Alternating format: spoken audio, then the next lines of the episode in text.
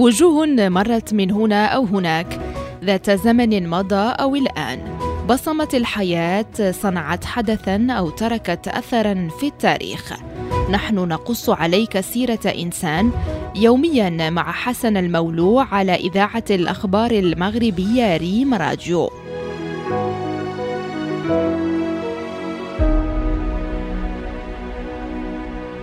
سياسي مغربي انخرط في العمل السياسي منذ ريعان شبابه فشارك في مقاومة الاستعمار قاد حزب الاتحاد الاشتراكي للقوات الشعبية لفترة من الزمن وتقلد مناصب رافعة حصل على وسام العرش من درجة قائد منحه له جلالة الملك محمد السادس حفظه الله في العام 2004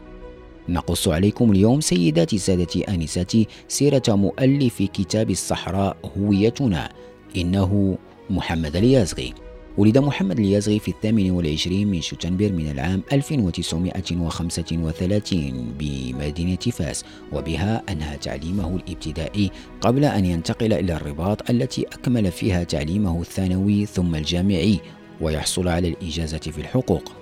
بدأت مسيرته السياسية في حزب الاستقلال في العام 1954 ورافق أبرز قياداته كالمهدي بن بركة وعبد الرحيم بوعبين وشارك معهما في الانشقاق عن حزب الاستقلال وتأسيس حزب باسم الاتحاد الوطني للقوات الشعبية في العام 1959 ساهم اليازغي في أهم المحطات السياسية للحزب كالمؤتمر الاستثنائي الذي غير اسم الحزب إلى الاتحاد الاشتراكي للقوات الشعبية محددا بذلك هويته الإيديولوجية اليسارية الاشتراكية ومعلنا في الوقت ذاته استراتيجية الخيار الديمقراطي.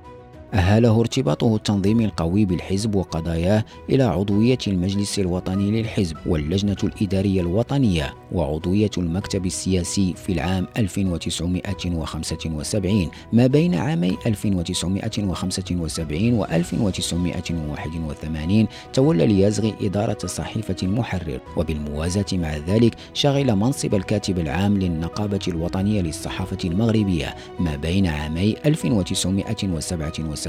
1993 ثم منصب إدارة صحيفة ليبراسيون الناطقة بالفرنسية وجريدة الاتحاد الاشتراكي الناطقة بالعربية. انتخب محمد اليازغي نائبا برلمانيا عن مدينة القنيطرة للفترة ما بين 1977 1983 والفترة ما بين 1984 1992 وانتخب في الفترة نفسها مستشارا جماعيا في بلدية مدينة الرباط. انتخب كذلك نائبا برلمانيا عن مدينة الرباط في الفترات 1993 1997 و 1997 و 2002 2007 ومع حكومة التناوب التي شكلت في العام 1998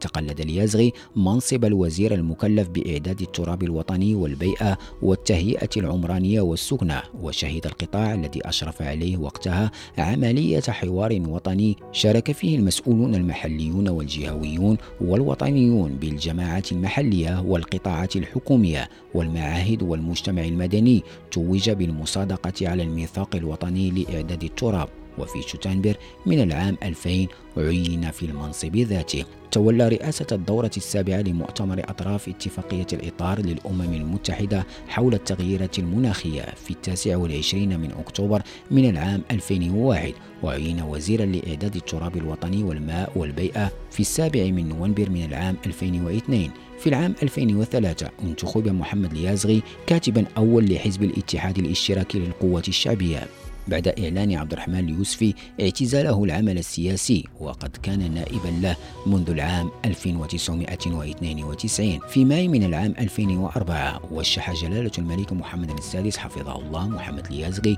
بوسام العرش من درجة قائد كما حصل على القلادة الكبرى من الجمهورية البرتغالية. لمحمد اليازغي كتاب بعنوان مسيرة وطن مسيرة حزب بسط فيه شهادته كفاعل سياسي في ستين عاما من الحياة السياسية المغربية وتجربة حزبه فيها كما له كتاب بعنوان الصحراء هويتنا وهو على شكل حوار مطول تضمن معطيات حول ملف الصحراء المغربية.